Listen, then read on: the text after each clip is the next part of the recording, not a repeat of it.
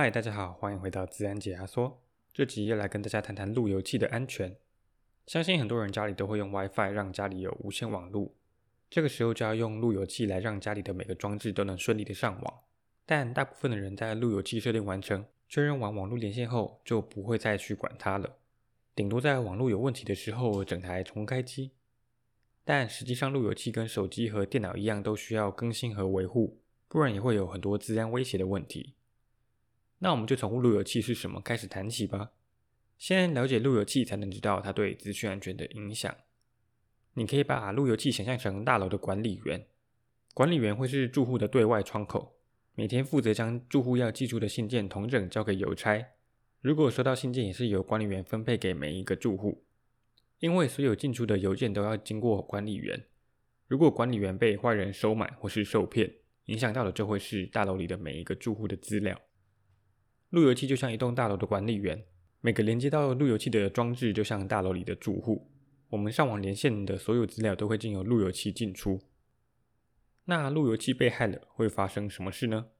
比较被动的攻击手法就是在路由器上默默窃取用户上网时上传和下载的所有资料。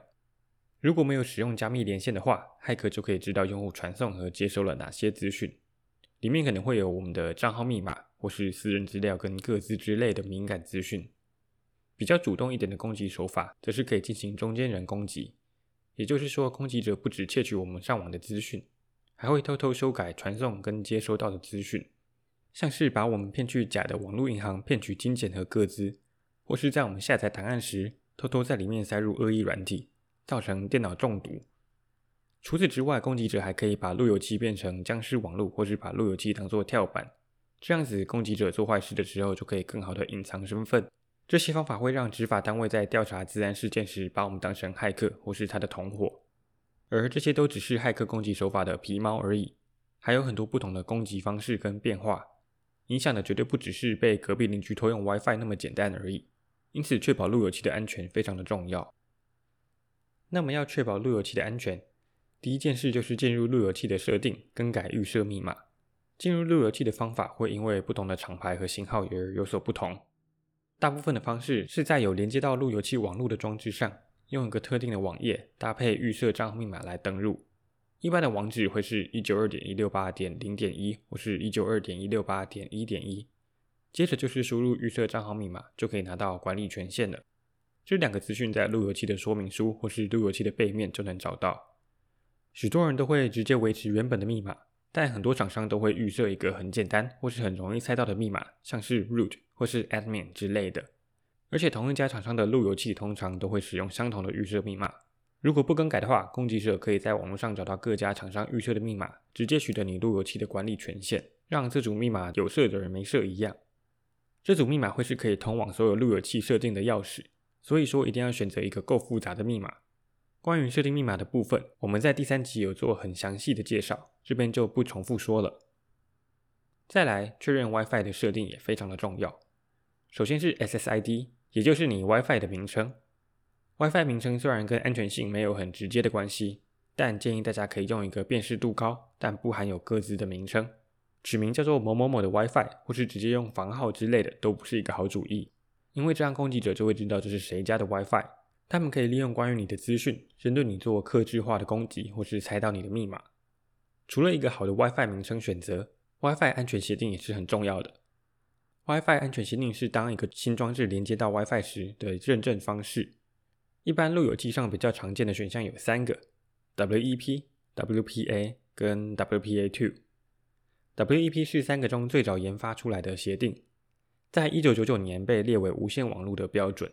但因为推出的早，可想而知的是，上面有许多严重的漏洞。WEP 已经在二零零三年被淘汰，当时取代它的过渡期协定就是 WPA，它修补了许多 WEP 上有的漏洞，因此安全性上有很大的提升。但因为 WPA 使用了 TKIP 临时金钥完整性协定，继承了 WEP 的一些特性，这边就不介绍 TKIP 的一些细节，只要知道 TKIP 在设计上有个致命的缺点，影响到安全性。间接导致 WPA 上有一些无法修补的漏洞，也因为如此，WPA2 诞生了。WPA2 是 WPA 的改良版，舍弃了不安全的 TKIP。取而代之的是进阶加密标准 AES。AES 这个加密方法目前是美国政府认可的安全加密方法，因此在大家日常用的 WiFi 上，安全性是十分足够的。这些协定背后运作的原理其实不是很重要，只要知道在设定中要选 WPA2 这个选项才够安全。如果你的路由器上没有 WPA2 这个选项的话，那么你的路由器可能有点旧，该被淘汰了。不过还是得提醒大家，WPA2 不是完美的，还是有工具可以破解 WPA2 的。但目前为止，只要搭配好的密码，安全性还是足够的。现在其实有更新的一代 WPA3，但普遍度还是没有那么高，大多数的路由器应该还是不支援的。在选择好了安全的 WiFi 安全协定后，记得也要选一个安全的 WiFi 连线密码，不要觉得是 WiFi 的密码而已，就选择比较简单的密码，不然即使使用了很安全的协定也没有用。别忘了，路由器也是一台小的电脑，手机、笔电需要定期更新，路由器当然也是要比照办理的。当新的漏洞被发现时，就需要透过更新路由器的韧体来修补这些漏洞，确保路由器有最新的版本，是在确保路由器安全中很重要的一环。比较可惜的是，大部分的路由器并没有自动更新的功能，甚至有更新也不会主动通知用户。这个部分虽然很麻烦，需要手动在路由器设定中检查和更新。但还是建议大家在行事历中建立一个周期性的提醒，每两三个月就主动检查一下有没有新的更新，确保路由器的韧体一直维持在最新的版本。再来，大部分的路由器上会有一个 WPS 的功能，这个功能设计的目的是为了让用户在装置连线 WiFi 时更容易。要连接一个新装置，只要按一下路由器上的按钮，或是输入一个八个数字的密码就可以连线，虽然很方便。但不幸的是，这个功能也很不安全。原因是要输入八位数密码的最后一位是用来检查资料正确性的，因此真正的密码只有七位。再加上 WPS 在验证密码上将前面四位与后面三位分开来验证，导致密码可能性的组合不是十的七次方一千万，而是十的四次方加上十的三次方，也就是一万一千。因为可能性太少，所以即使使用暴力破解法，也只需要花四个小时的时间就可以找出密码，是可以非常轻易被破解的。因此，WPS 这个方法非常不安全，但大部分路由器都会预设将它开启。建议大家一定要记得关闭这个功能。除了 WPS 外，还有一个功能也是预设开启的，那就是 Universal Plug and Play，通用随插即用，简称 UPnP。这是一个让连接到路由器的不同装置间可以互相沟通和传送资讯的功能。这个功能也在二零一三年被发现有漏洞，可能会导致装置上的资料被窃取，因此强烈建议大家关闭这样的功能。我自己在找资料时也很纳闷，这些功能都在好几年前被发现有安全漏洞了，但各个路由器上都还是有这些功能，且很多都是预设开启的，蛮不懂那些路由器厂商在想什么的。最后呢，也要建议大家三不五时就去路由器设定中看看有没有不明的装置连接到我们的路由器。除了实在不想要自己 WiFi 被偷连以外，更是为了防患于未然。毕竟了解家中网络状态，才能在入侵时及早发现。如果看到一些不认识的装置连接到路由器上，要尽快将它移除并更改 WiFi 的密码。也别忘了检查手机、电脑等其他装置上有没有一些可疑的状况或是中毒。进阶一点的做法，还可以在路由器中设定白名单，只允许白名单内的装置连接到路由器上。